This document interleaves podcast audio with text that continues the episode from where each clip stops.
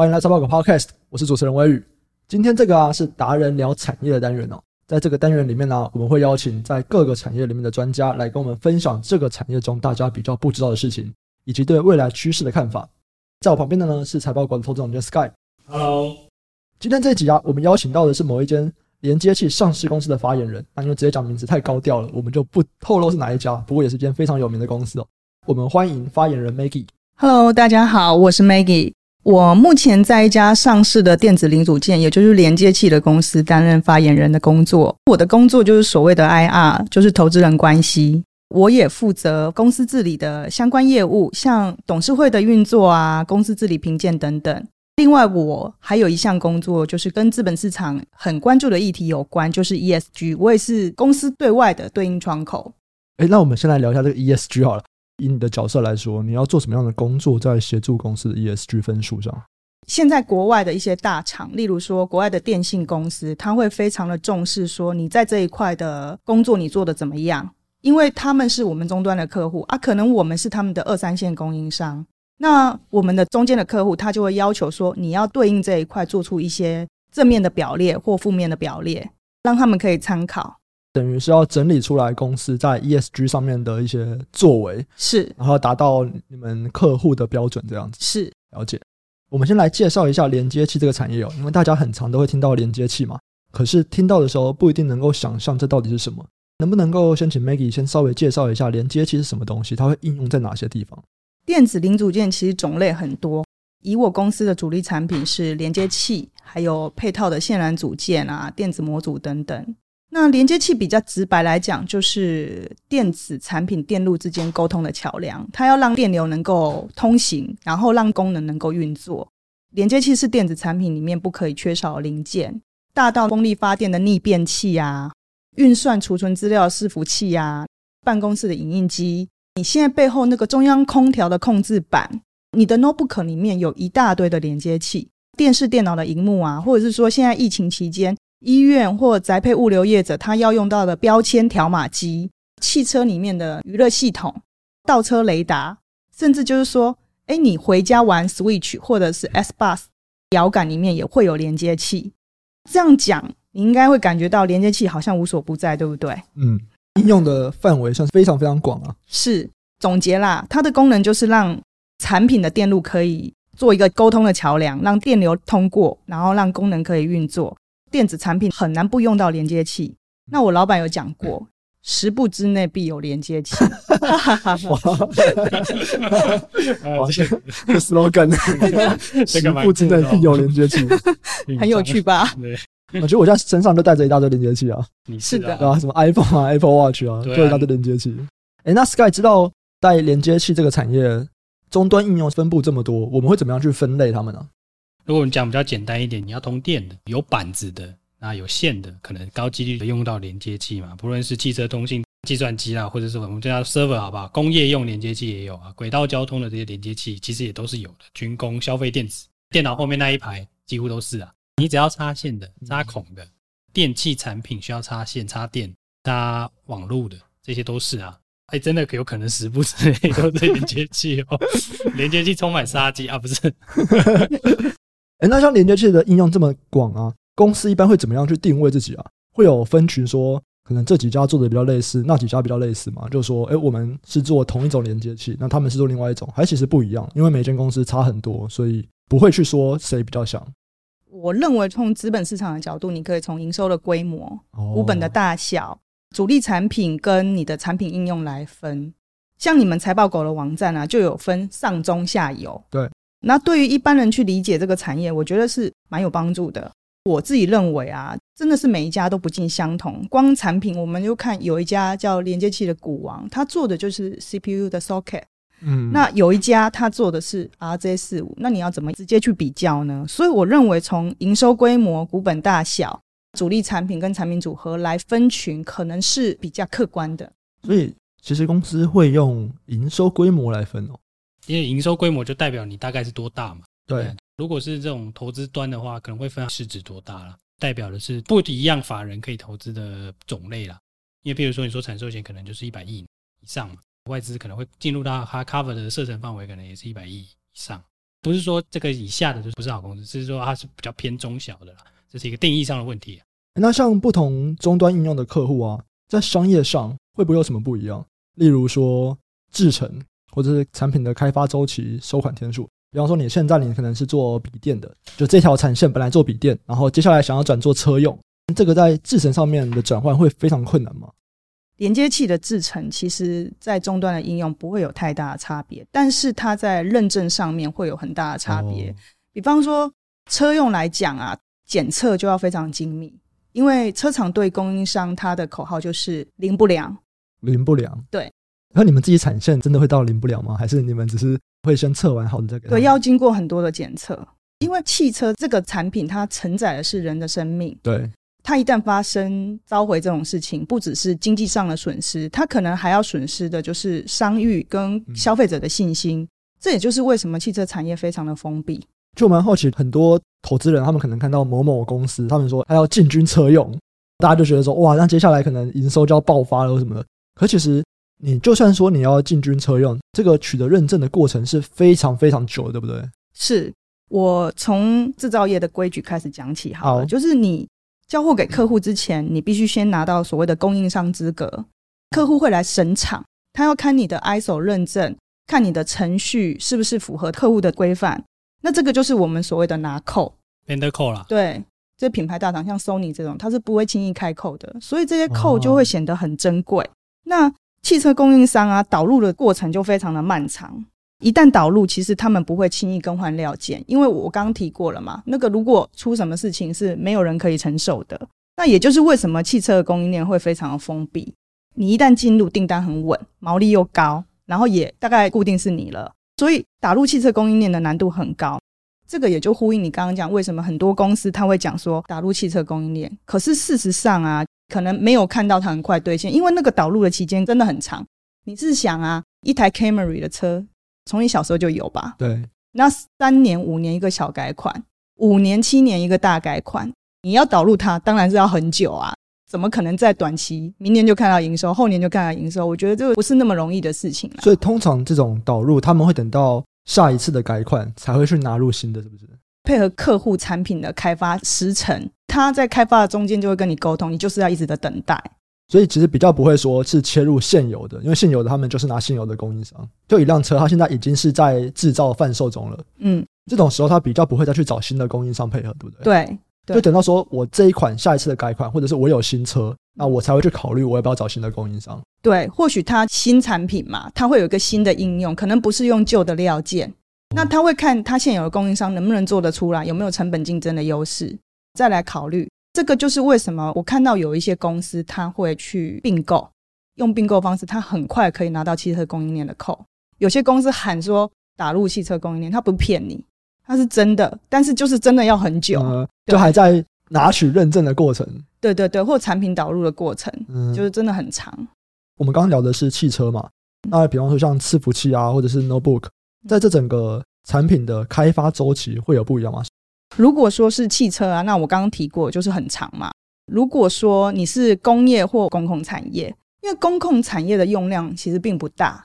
如果你配合客户新的设计、刻制的话，配合客户的时间可能两到三年。如果是既有的产品，可能是三个月到一年的时间。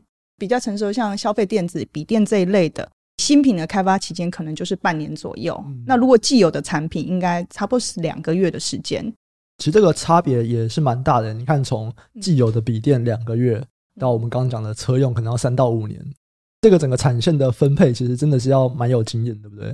或者每个决策其实都是很重要的。是你有可能一下子说，哎，我要把多少比例分去车用，哇，这边其实你就是要等个三五年才会开花结果。是的。那在不同终端的应用上面呢，我们所关注的竞争优势会不一样吗？当然会。如果客户来关注连接器这个行业的竞争优势，它通常会在品质、价格跟交期这三样，他会很重视。品质毋庸置疑嘛，就看你是哪一个产业嘛。对，价格就是成本的竞争优势。那我觉得制造业其实是蛮成熟的啦。二零二零年整个连接器市场的规模大概是七百亿美金，较二零一九年只成长六 percent，不是快速成长的行业，算是有一点点偏成熟，有点像传产的。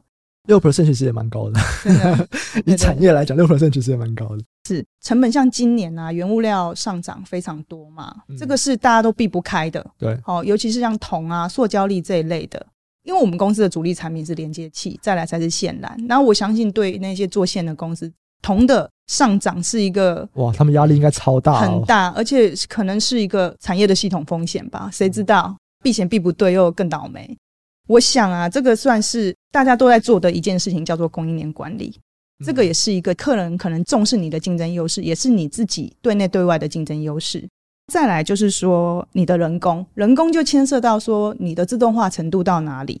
自动化程度越高，你的人工的成本就会降低。因为我们都知道，现在大陆那边的生产成本是很高的。嗯。然后，因为中美贸易战啊，很多公司都开始做供应链的移转。你能不能配合客户的在地交货？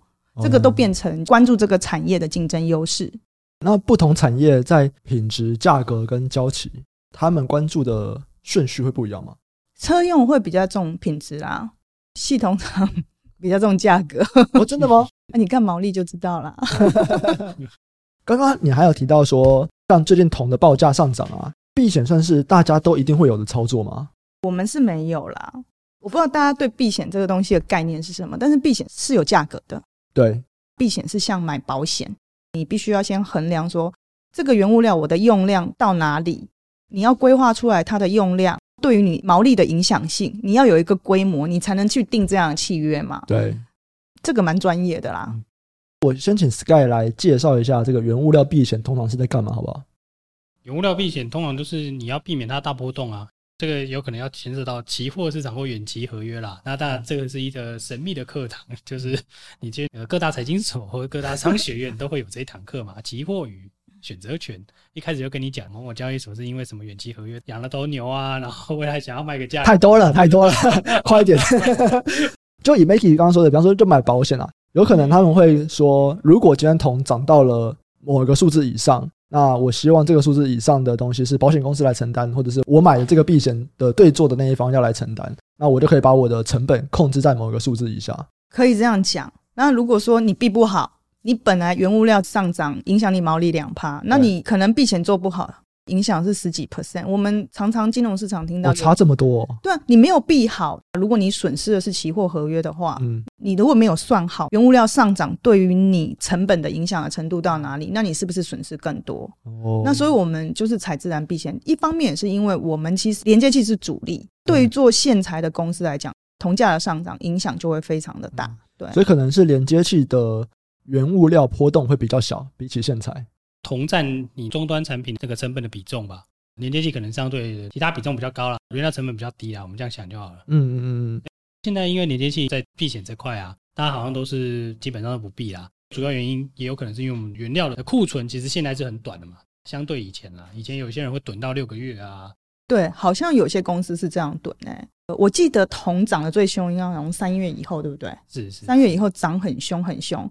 可是通常制造的话，我们备的库存可能是三个月到半年，那会滚动式的调整嘛？因为你太多的库存也是要被检讨的啊。因为其实这半年我们都知道原物料涨很多，一部分就是因为交通比较不方便，运输比较不方便，所以大家就会叫更多货，然后叫更多货以后，诶，价格就上去更多。这个就是逐利而居嘛。有人发现囤积期货可以有利可图，可能有人就会这么做吧。但是公司还是比较专注在自己的制造生产啊。嗯，因为我有听过有些人叫货叫到原本的仓库放不下了，他们要再去租新的仓库。真的哦，他们的供应商可能对他们特别好吧？就是嘿，你叫这么多没问题，我全部出给你。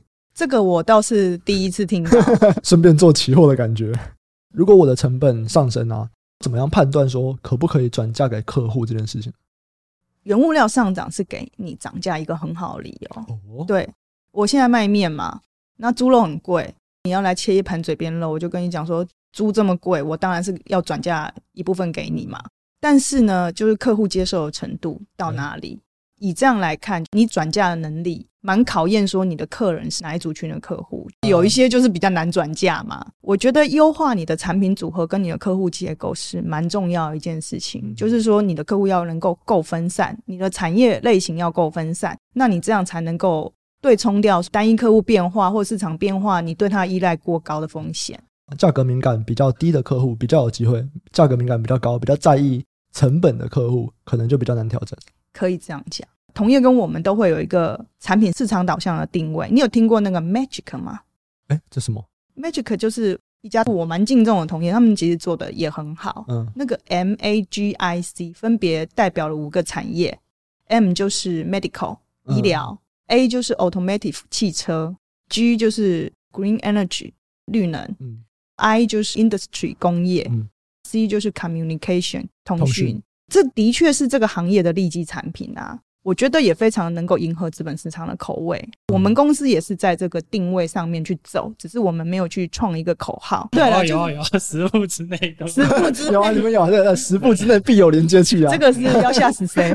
对，我们也是定位在这些产业的走向啊。不过我觉得除了产品跟客户导向以外，这个行业其实也很讲求你所谓的资源整合、厂的管理跟综合管理胜出了获利的模式。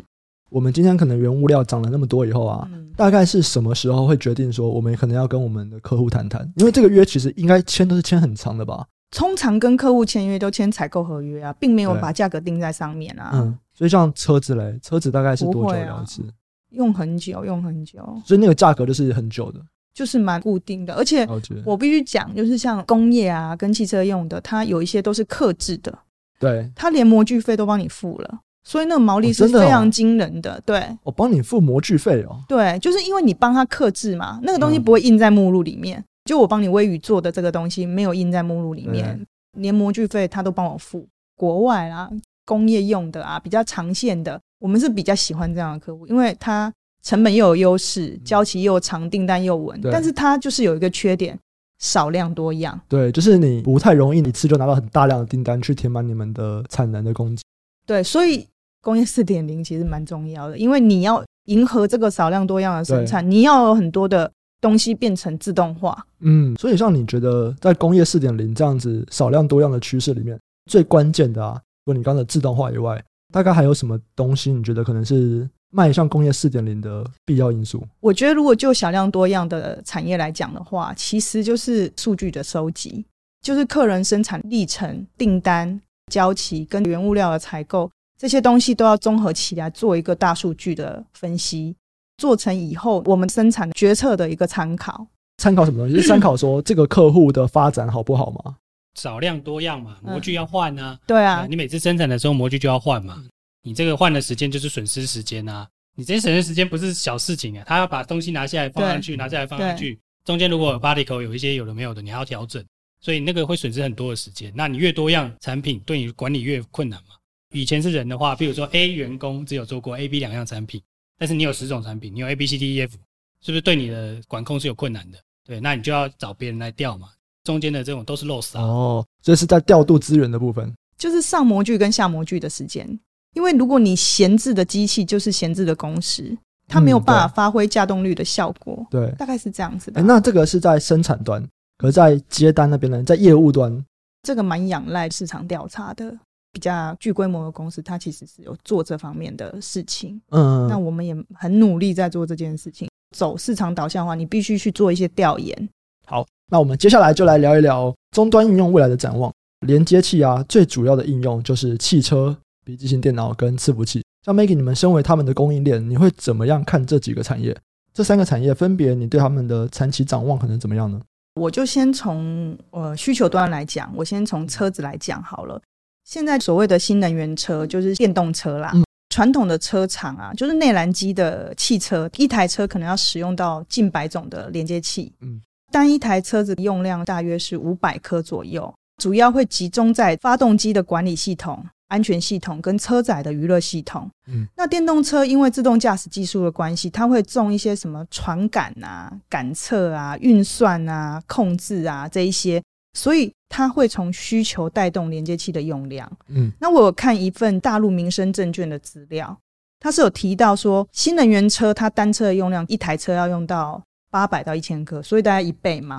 再加上说。传统的内燃机的汽车，它对于连接器的要求可能是低压的；电动车它要求就是要抗震、耐插拔，然后要高压，它的规格要提升，所以单价也提升。这个需求的层次是有存在的。再来，我认为伺服器这边一样也是从需求端来讲，资料传输还有通讯，我们通常会把它归类在伺服器、网通周边。因为疫情的关系，不管是大企业或小企业，那个运作跟商业的模式都改变了，所以伺服器的需求会提升。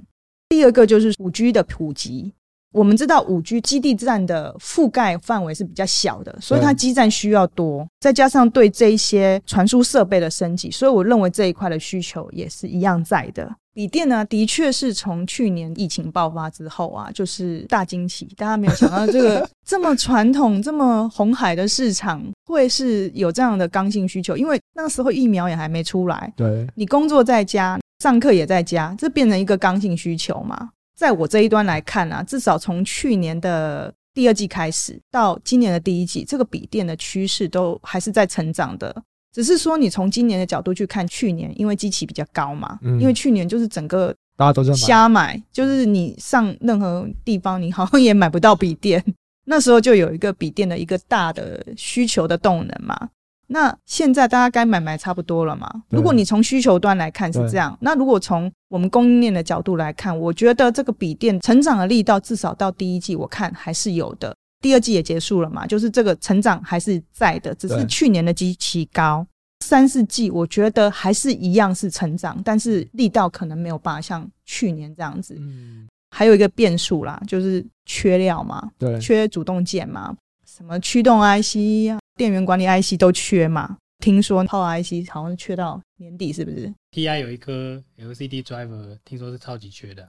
然后第一季好像都是 Keycom 默认，像是 LCD 的那个整块面板都没有办法。对对对对，那时候是这样子。那你看这一些业者，如果缺的话，它就是等于我们讲长短料的状况嘛，它会影响到它要拉你的货的状况，因为它其他的料件没到，它拉你的没意思嘛。所以有一些同业他认为第三季是传统旺季，原则上我是认同的。只是第三季的整个成长的力道是比较温和，没有像去年那么暴力。了解。那伺服器呢？因为伺服器应该也是今年第二季就有开始拉货要补库存嘛，对不对？没错。那按照过去的我们看的经验呢、啊，伺服器补库存大概就是两到三季。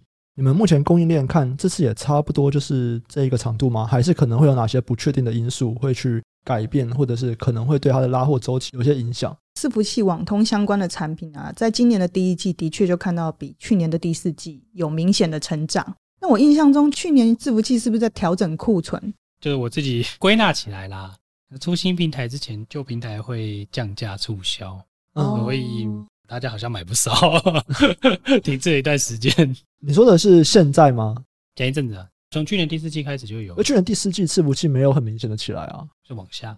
对啊，就大家买完了啊，这是一个拉货周期嘛，对不对？对我说这个要出新的了，所以旧的降价，我先买便宜的，便宜的买完一段以后，需求就下来了嘛。现在大家要等说新的平台出来以后，哎，要买新的人再去买新的，然后或者是说新的平台以后旧有的又要出清了嘛，就是类似这样的 tempo 啦，我们只能这样讲。嗯，哎，那 Maggie 这边呢？就我这边看到啊，第二季的状况是比第一季还要好。现在看起来第三季也是持续的，是蛮不错的状况，有点呼应到你题目提到是不是连续两三季？对。但是我觉得大家的观点是不是新平台的应用跟换机潮啊？大家有这样的期待？变数一样是跟笔电蛮相关的，就是你相关的缺料、缺货的状况，会影响到它的需求跟拉动的程度。嗯，不管是 IC 啊、被动件、载板，每一个料啊缺不缺，它会影响到我这个行业的出货的顺畅度。嗯就伺服器来看，第四季还是成长的，但是成长多少可能要百季度来看。哦，对，对，对，对，现在可能看不到第四季那么明确。对，但是我觉得像欧美现在解封嘛，可是现在又看起来又严重了。它这一块的经济复苏、商务的需求，我觉得算是一个驱动力啊。欧美那边的 Delta 蛮厉害的嘛，它的感染力还是蛮强。嗯，虽然说确诊人数有上升，不过就我在 Twitter 上面看到的状况，我觉得。他们其实并并没有很在意这次的 Delta 了，因为反正也不会有重病。嗯，对，所以虽然感染人数真的有起来，然后还是有些人说哇，感染人数起来了。可是我看整个氛围啊，他们其实就有很多人说，这个跟他们去年第一季的感觉很像。嗯，就没有人认为说这就是一个病毒嘛，没有人认为说我们会因为这个病毒生活造成什么影响。嗯，所以我觉得在整个消费的力道来讲，应该还是蛮强。像欧美啊，是我们很重要工业的市场，汽车跟工业。嗯我们也很期待，因为去年工业的成长是很迟缓的。第一个就是欧美那边，他们比较重人命嘛，就是 就是 就不工作了嘛，呃、就干脆就这样子了。这也不是众人命吧？是因为你给我免费的钱，我也不想工作了。对对对对，然后再加上就是说运输也是一个很大的问题。哦，对，对，运输是很大问题。运费啊，各方面啊，其实去年工业整个的是被这一块压抑住的，嗯、所以。我蛮期待，就是今年看到我们工业的应用可以有一个成长啦，但是它成长的幅度要多快，可能要再观察，因为它算是一个比较缓慢走升的一个趋势。欸，那像车用呢？因为现在在美国啊，一年内的二手车，像 Toyota 或 Kia 比较热门的车款，你买了一年以后的二手车的价格哦，跟新车是一样的。嗯，因为他们新车完全买不到。是对，现在你去买新车，你要等六个月。在美国，不管是一般的房车、轿车，或者是货车。他们的需求其实都算是来到了一个高点，嗯，因为他们在去年可能疫情爆发的时候，他们没有钱，他们就去卖车，然后卖完车以后，现在疫情结束了，他们要继续玩，买不回来，对，要买车没地方买了，所以整个需求是超高的。目前我们也知道嘛，车用现在需求很高，可是供给面就是受到前阵子可能车用的晶片全部都缺货，是出不来。我看到有一些人在讲台积电提到说，可能下半年在车用就会逐步缓解。美国那边也是有一些车厂有说。他们已经看到了逐步缓解的状况，你的看法也是吗？就是在车用这边的出货，原本最大的瓶颈在车用晶片缺货嘛，现在看起来很像这个瓶颈有稍微解除了吗？这个我们的时程上可能没有办法像他们这么领先，因为他们算是比较上游的零组件，我们其实扮演的角色可能是比较配合客户的角色。我们要配合客人的进度，所以可以看到状况，可能没有办法像其他块用这么多的数据去参考跟去研判。所以你们可能是等到他们晶片都真的都拿到了，然后车子开始在做的过程中，你们才会拿到需求。这样对对对，了解了解。好，最后我们来聊一聊其他延伸的题目。这种产业内部的人，你刚刚提到有一些比较大的公司，他们还是会有很多的市场的调研报告。是。所以你们平常是怎么样去关注这些产业消息的啊？你们是会看什么特定的网站，或者是订阅什么刊物吗？首先呢，我每天一定会看财经新闻啊，因为不管说是不是落后资讯，嗯，我一定要知道产业或我客人发生了什么事情。嗯，第二个就是我会跟拜访我公司的法人啊、研究员做交流，因为他们走了那么多家公司，他可以帮我带来很多不一样的资讯。因为公司的内部人、产业内部人，他去看资本市场，可能没有办法理解说，哎，为什么你们需要这样的资讯？嗯，同样的，就是不管资本市场的投资人啊，buy side、sell side，他来看产业一样有他的死角。对，对，对，所以我会吸收他们的知识。再来就是我会看同业的研究报告。同业的研究报告是什么意思？券商出的，然后我们的同业的研究报告。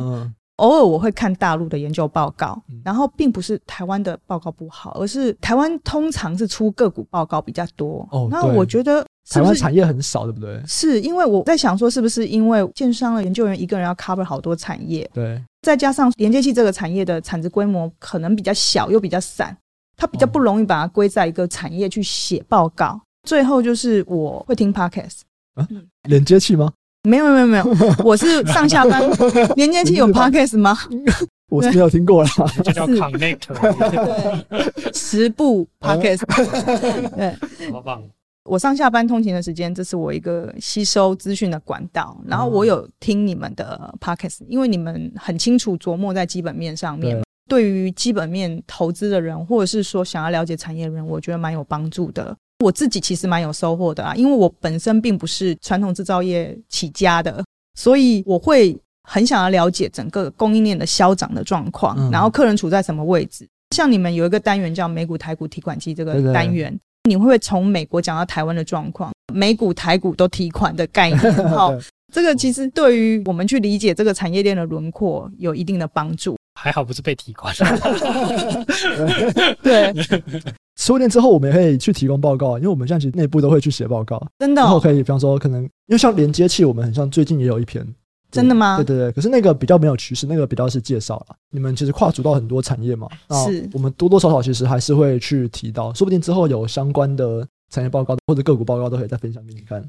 然后像你跟 Sky 总监有在讲那个财经趋势放大镜嘛？对对对对。其实我觉得讲的还蛮容易被理解的啊，不晓得是不是我自己很喜欢听，所以我觉得蛮有趣的。我有订你们的网站，然后我有订 Gamma，还有 IEO 看什么，然后雷浩斯的价值投资网，这样子其实跟很多股票投资人的订阅的差不多，就你会看很多比较偏基本面相关的。因为我的工作是 IR，哦，我需要知道投资人资本市场的语言是什么，你们想了解的东西是什么？因为你们是我服务的对象啊。对对对，哦，所以在产业这边，你其实就是会关注各种的财经消息，然后你会看一下同业的研究报告。是，然后中国那边真的好多产业报告。对啊，我我听说他们好像第一个免费，哦、第二个就是人很多，对，就是一个产业可能好多人，一个篮球队在服务。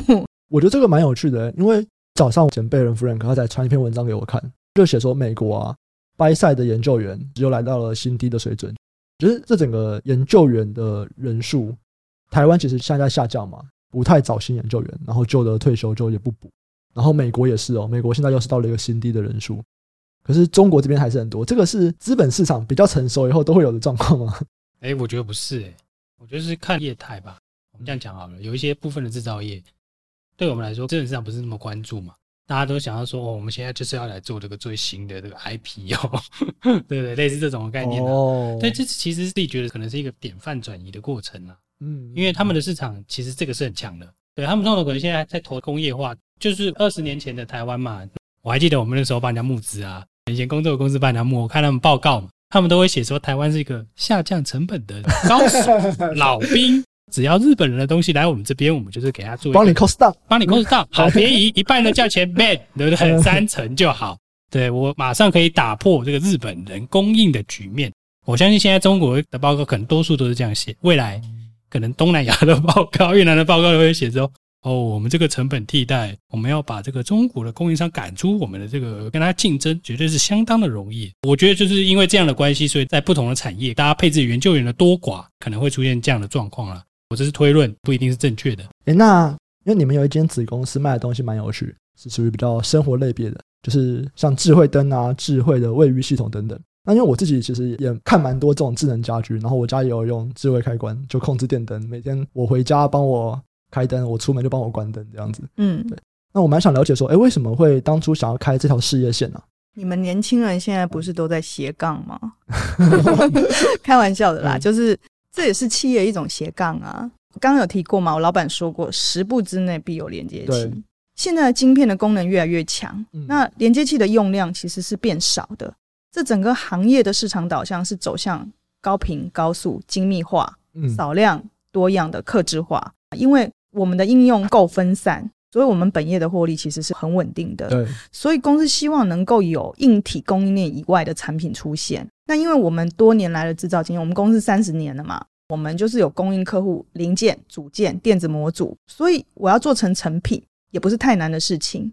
公司在二零一三年就有一个成品事业处，当时有点像透过我们现在的基础来做一个小型的产品开发处。这里我举一个例子，我记得未知数是不是有做那 ABF 的涂膜？对，它就是斜杠出来的产品，就它弄味精的过程中发现了，是不是？就跟雅马哈一样，竟然说不知道是怎么点。但是我就看，那怎么会有未知数？我就去研究了一下，才发现说，哦，这才是斜杠仔。对，大概是这样的一个概念，就是说我们希望从既有的东西去做一些延伸。那为什么最后是选择智能家居？因为我们很清楚啊。你在消费电子产品这一块，你是做不赢大陆的，因为他们卖的很便宜，成本上面。那我们就聚焦在这个 Home Kit，就是所谓智能家居生态圈的产品。当时我们是从苹果切入，在二零一三年那时候，如果你可以开发出苹果 iOS 可以作业的硬体的话，后来要再开发安卓，可能就相对比较容易。所以我们后来就有了自有的品牌叫 OPPO Nine，也开始我们 ODM 的业务。就在二零一七年，我们把它独立成一家公司。那现在是品牌跟 ODM 都有。在台湾的公司，我们要发展一个品牌，其实是一个很漫长的过程。那我们希望 ODM 的业务是可以具备开发的能力。那我们也有接一些像小米啊、爱奇艺这些的单子。爱奇艺有做智能家居哦？呃，没有没有没有哦。ODM 业务就相关的一些产品，然后我们自己也开发可以对应硬体的 APP，有这样的能力啦。因为我们有软体开发的团队啊。我们从这些产品开发的过程中吸收了很多经验，对于之后是有很大的帮助。嗯、HomeKit 这一块，它的通道就是像智能音箱嘛，对，亚马逊啊、嗯、小米啊、苹果都有出嘛。去年第三季的时候，苹果它把它的 HomePod 降到九十九块，HomePod mini，我觉得其实对这个市场是很有帮助的，就是你让智能家居走到家里这一块是很有帮助的，因为你产品如果太贵的话，谁要啊？嗯，对。所以你可以看到现在整个智能家居就百花齐放，产品就百花齐放。因为你们一开始是锁定 HomeKit，所以其实是比较偏向台湾市场吗？我们其实有卖到欧洲啊，然后像日本啊、嗯、这些市场都有。因为如果是像欧美的话，嗯，那边最大的应该还是亚马逊吧？是。我在用的时候，那时候 Apple 还没出来，所以我是买亚马逊。他们那个 range 分很广诶、欸，他们入门的也是很便宜，这很酷诶、欸，就是因为他们可以去定位你的手机嘛，你就是到家，他就知道你快到家了，然后就帮你开灯、放音乐什么的。我知道啊，就是我们公司啊有一个智能的 showroom，嗯，你邀请你们有空等疫情过后来参观一下，来体验一下。这个一定要玩一下的，等下就自录了，等会自录了一些，没问题。广告放在 show note 好吗？对对对对，然后卖一些开关，然后折扣码就是你们的那个 statement dog，对对对对对对对对对。那么最后，如果听众啊想要更深入的了解连接器这个产业，他们还能够在哪边去找到相关资讯呢？我会推荐两个地方，连接器是属于一个 B to B 的产业，对。第一个是从柜买中心的产业价值链平台，它大概是九十九年推广的，里面可以查到公司跟产业。如果你想要了解这个产业，可以在这个价值平台找到连接器产业的简介。它会有上游跟中游，可是它没下游，很奇怪。但是它有列出国内跟国外的公司，可是不够多。那一个是你们的网站，因为从你们的大盘的产业里面，首先可以看到这个产业这近三个月对比的涨跌幅。点进去之后，就可以看到产业的上中下游，就知道说制造连接器它的上游是什么，然后现在你做的是什么，然后下游是谁。最后还有一个地方是 IEK 啦，可是 IEK 哇，那好贵哦，它要付钱，但是它是由下而上、由上而下的一个纵观的，它都有都有，对对对。那最后再问一个问题，因为其实你们公司啊布局在非常多的生产基地哦，嗯，因为其实我觉得现在对台湾来说。台湾的这些厂商啊，流行嘛，一个中国产区跟非中国的产地工厂，我们也是有布局一些非中国的生产基地嘛。对公司来说，或者是说对这个生产制造来说，你们觉得这样的好处跟会遇到的挑战分别是什么？的确，就是因为中美贸易战，还有就是客人的移转，所以你一定制造基地要配合客户。第二个就是我刚刚提到的成本。是因为大陆的人工成本实在是太惊人了，就是慢慢的上涨嘛，它快要比我们有钱了，是不是？一级城市应该有，一级城市应该有的，对啊，对啊，很惊人。我上一次去上海，忘了换算价钱，我吃那一餐饭，我差点没跌下来，新天地吧？你以为是台币是不是？对，我 呀，五千块还好，出到贵宝地忘记换算，对，真的很贵，我吓到了。回到刚刚讲的，就是说，你其他的制造基地其实是对在地交货这件事情是有帮助。第一个是成本嘛，第二个是你配合客户。如果你的同业还没做到这一点，你的竞争优势就会出来嘛。嗯。再来就是你提前的去布局嘛，因为那些地方它的人工成本都还没有上涨。是。那你提前做人才培育跟产线的布局，在一个制造业还没有那么兴盛的情况下面，人才培育就会是一个很难的点。没错。没错，需要一点时间，然后再加上现在疫情的关系嘛，技术人员很难移动到那些东南亚的生产基地啊。对对对对，尤其现在整个东南亚的疫情是大爆发，大家应该不太敢。那时候不是说这个病毒夏天就没了，怎么夏天 过了一个夏天又来第二个夏天了？不知道是哪哪一个夏天，不知道是哪一个夏天，可能有十六个之类，十六个夏天，了解。像现在这种东南亚的生产基地啊，你们怎么去管理他们啊？因为譬如说还会有语言的隔阂嘛。我们现在可能台湾比较难想到嘛，像我们早期看一些公司去投中国一些比较内地的地方，大家都会问他说：“啊，你这个土地买了有没有八通一平啊？通水、通电、通油、通一，大家都有没有的那些的、啊？像你们现在还会遇到这样的状况吗？”如果你偷到比较非开发中的国家，它的基础建设是相对比较不够的。但是因为在地都有一些招商的政策嘛，我们通常都会设在工业园区，这些问题比较没有。那它还有税负上的优惠，而那个税负上的优惠可能不是说你设置之后几年之内免，税他们盈利之后开始算无免无减半。以前都是中国有很多两免三减半，那可能更两年免收税呢，三年企业税减半哦，企业所得税减半这样子。对，然后你说现在的这些东南亚的工业园区，他们可能是说。我也不是规定你几年，反正就是等你盖好了，开始营业了，那这种时候我再给你优惠。你前面没有营收，就本来就也不会有税嘛。对，像刚刚 Sky 在问的，可能是说像疫情这边可能会有一些影响嘛？那你们这边也是会跟着调整，是不是？可能时间要延后啊？是啊，因为人不能移动，就是一个最大的问题嘛。因为你技术人员必须去现场。你也刚刚提到说，你在这些相对制造业还没那么发达的地方，他的人的调教、对技术员的培训是需要一定的时间的。那你资深的人没办法飞过去做这件事情，我们还是很在乎员工的安全啊。嗯，这一点要尊重。疫情嘛，这就算是一个系统风险。我觉得这种分散制造啊，所以是近年台厂供应链吧，这是一个蛮重要的课题啊。很感谢你可以帮我们分享这些分散制造、多个生产中心的一些 know how 啊。我觉得这个东西也是有点看每个国家啊，他们经济的发展。现在可能工业的制造要往东南亚嘛，对不对？可是，在轻工业，比方说像是纺织什么的，他们已经开始要跑向非洲去了，就从东南亚要跑到非洲去。我们早就跑过去了，你看那个，就是就是两三年前就开始往那边走了。没有啦，更久了，很多都在什么西非啊有厂呢。那可能就是哎、欸，变成说下一步，说不定你们也要去非洲了。可能再过个十几二十年了，再过个哦，不一定哦。如果你去看过去的经验，可能不用到十几二十年哦，说不定七八年就会过去了。哎、欸，好难想象哎。非洲，到时候你就会觉得说，哎、欸，非洲应该已经是最后一个地方了吧？你就想接下来去哪里？接下来还有哪火星啊？我 真的到时候就看 Elon Musk 能不能够带上。哦，不一定啊，都 是。哇，有两一个产业先到了那边，然后他们已经要离开了。然后，哎，可能会有下一个产业适合进到这个地方来，我觉得蛮有趣的。其实他们很厉害，一个台湾人去一个你没有到过的国度，就开一个厂，然后弄一大堆人呢，而且还是相对不管像基础建设啊，或者经济比较落后的地方，沟通语言什么，这个东西真的都很困难。应该不是讲英文吧？我不知道哎，对吧？应该真的是蛮困难的。好，以上啊就是我们这集的内容。喜欢的听众记得按下订阅，并且分享给你的亲朋好友。如果有任何的问题或回馈啊，都欢迎留言告诉我们，我们会不定期在 Podcast 中回答留言的问题。如果想要针对我们的一些议题做延伸讨论，也欢迎到 Facebook 去搜寻财报狗的社团，我们也会不定期在社团分享我们的看法。